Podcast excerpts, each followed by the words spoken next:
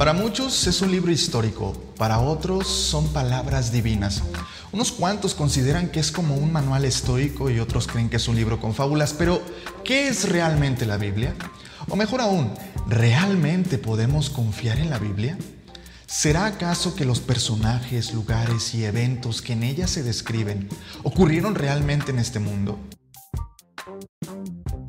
Bueno, pues para tener este tipo de respuestas, los teólogos han decidido observar la Biblia como una línea de eventos, donde primero comienza con la creación de este mundo y todo concluye con la venida de Cristo restaurando lo que el tiempo y el pecado se están llevando.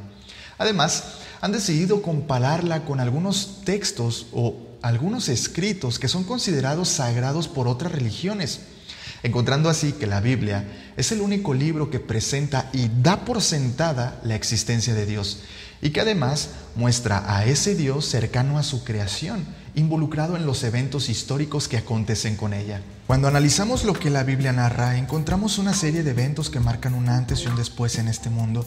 Tenemos a Dios creando, visitando, conversando, viviendo y salvando a los seres humanos.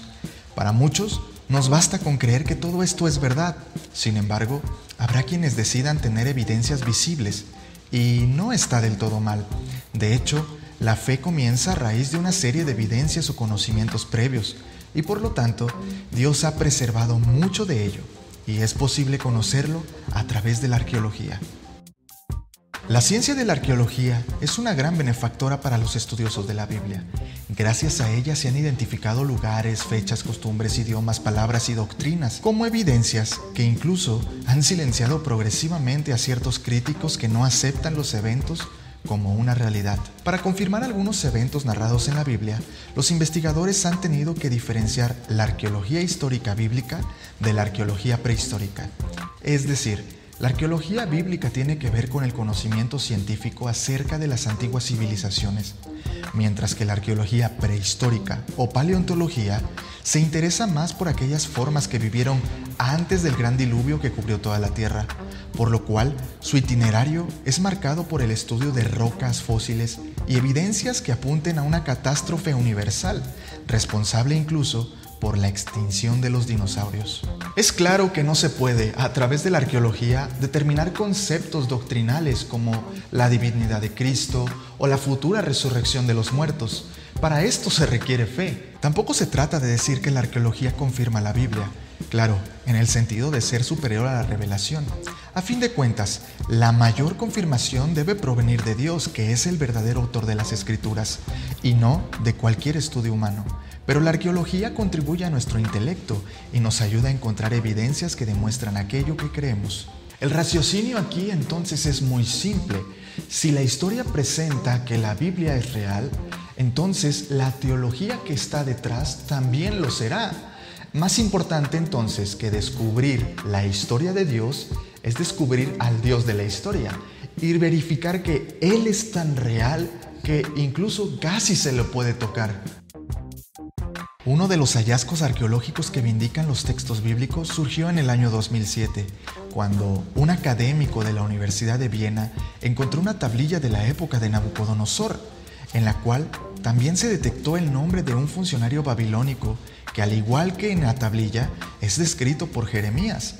Un año más tarde se dio el descubrimiento de la escritura hebrea más antigua de todas y en el año 2013 fue hallada una inscripción que menciona el nombre de Esbaal, mismo que pertenecía a uno de los hijos del rey Saúl mencionado en Primero de Crónicas capítulo 9 versículo 39. Por si fuera poco, las excavaciones realizadas en la década de los 90 en la ciudad de Teldán descubrieron una monumental inscripción escrita por el rey Hassel de Damasco. Pero, ¿quién es ese tipo? ¿Por qué llamó la atención de los investigadores? De hecho, lo llamativo es que dicho personaje registró una victoria sobre el rey de Israel y el rey de la casa de David. Cabe mencionar que esta expresión casa de David es utilizada por los textos bíblicos, lo cual añade una evidencia arqueológica muy poderosa para nuestra fe. Si David realmente existió como lo dice la Biblia, la historia lo está indicando, exactamente como lo menciona la palabra de Dios. Bueno, tan solo piénsalo, ¿qué implicaciones tendría para la fe cristiana si David nunca hubiese existido como algunas personas lo creen? Primero que nada, sin David no hubiese Jerusalén y sin David no existiese la construcción del templo que hizo su hijo Salomón. Incluso no existiera Salomón y nada relacionado con él. No existiera ningún Cristo porque la Biblia menciona una promesa de que a través de la casa de David, del linaje de David, vendría la promesa de un Mesías, de un Salvador. Entonces, tan solo piénsalo del siguiente modo. Si David no hubiese existido, si no hubiese por lo menos una pequeña prueba de su existencia, se pondría en duda Salomón, Jerusalén, el templo y Jesús mismo. Pero las evidencias no se limitan a una escritura o tablillas.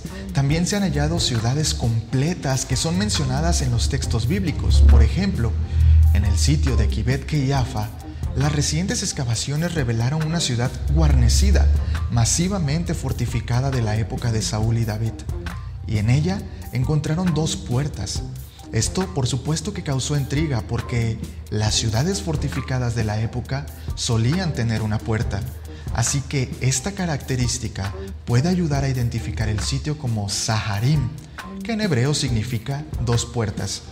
Y lo interesante está en que coincide con la época donde primero de Samuel 17:52 hace mención de una ciudad fortificada con el mismo nombre.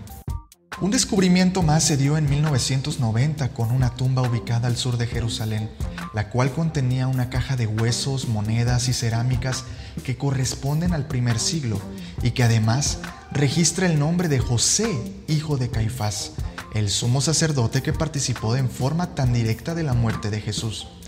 También, en el año de 1961 se registró el hallazgo de una inscripción que contiene el nombre de Poncio Pilato y por lo tanto, ambas evidencias corroboran algunas de las principales figuras que rodearon la muerte de Cristo. Aquí tenemos que hacer una pausa porque seguramente habrá personas que requieran evidencias más contundentes, evidencias más claras como encontramos el arca de Noé o como las tablas de la ley que tienen los diez mandamientos fueron encontradas.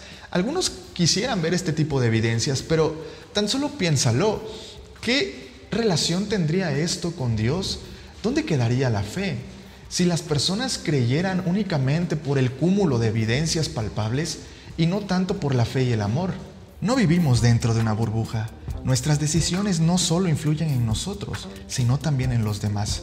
De la misma forma, la vida de muchas personas del antiguo pueblo de Dios han tenido un gran impacto en el futuro de otros. Es por ello que en Hebreos 11 vemos un listado de aquellos que son considerados como personas de fe. La pregunta es, ¿qué tanta evidencia requieres tú para poder creer en los textos bíblicos? ¿Realmente consideras que entre más hallazgos surjan, más evidencias contundentes tendremos de Dios? Mm, piénsalo del siguiente modo, si no crees con poco, jamás creerás con mucho.